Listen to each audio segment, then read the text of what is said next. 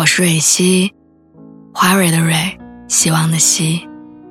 今天你还好吗？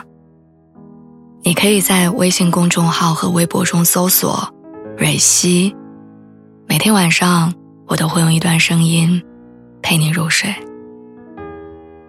听完今天的故事，祝你晚安，做个好梦。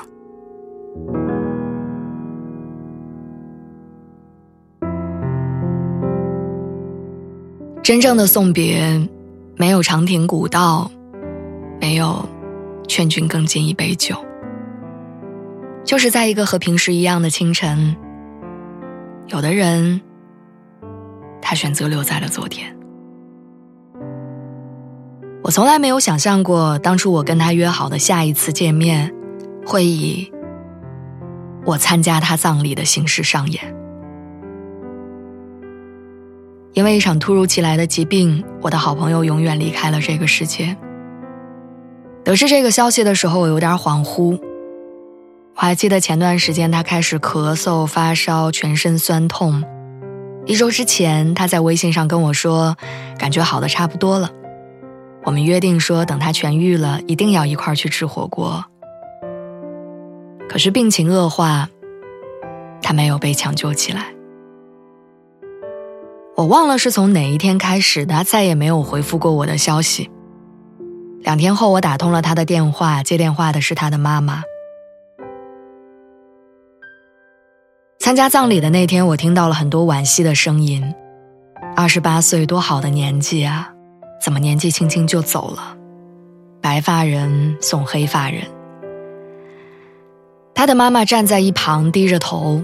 我听得到断断续续的抽泣声变成了撕心裂肺的哭声，我不知道该如何安慰他，因为我同样不知该如何安慰自己。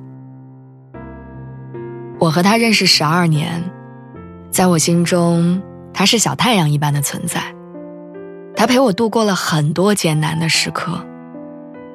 我知道他所有的心事。我是真的会相信他会痊愈，然后我们一起吃热腾腾的火锅。可世事难料，人生无常，我从未准备跟他说再见。可我们却再也无法相见。从他的葬礼回来之后，我在街上漫无目的的晃了很久，我一整晚都睡不着觉。有人告诉我说，时间会治愈一切伤痛。我不知道真的是这样吗？在很平常的一天，我的外公突然住院，一住就是几个月，医生说是肺癌晚期，让我们做好心理准备。我用尽可能多的时间给自己心理建设，也抓住了机会陪伴外公度过人生中最后的时光，可是并没有用。外公去世的那天，我盯着那张毫无血色的脸，猛然想起他之前一直念叨着说想要拍一张全家福，现在却再也没有机会了。而那张没有拍成的全家福，成为了我心中永远的遗憾。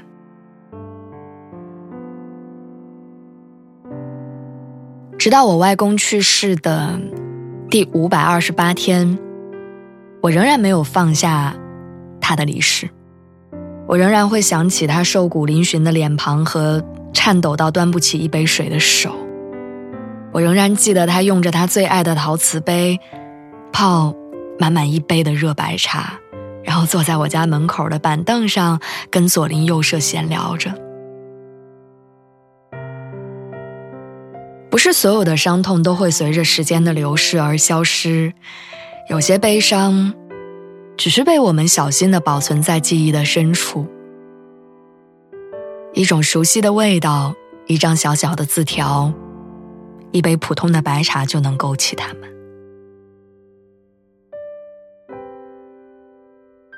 我记得蔡康永曾经在《奇葩说》里哽咽着讲述了好友离世的故事。好友将人生当做一场 party，他。不希望在场的人因为他的离世而放下酒杯。他要求将葬礼办成开心的告别式。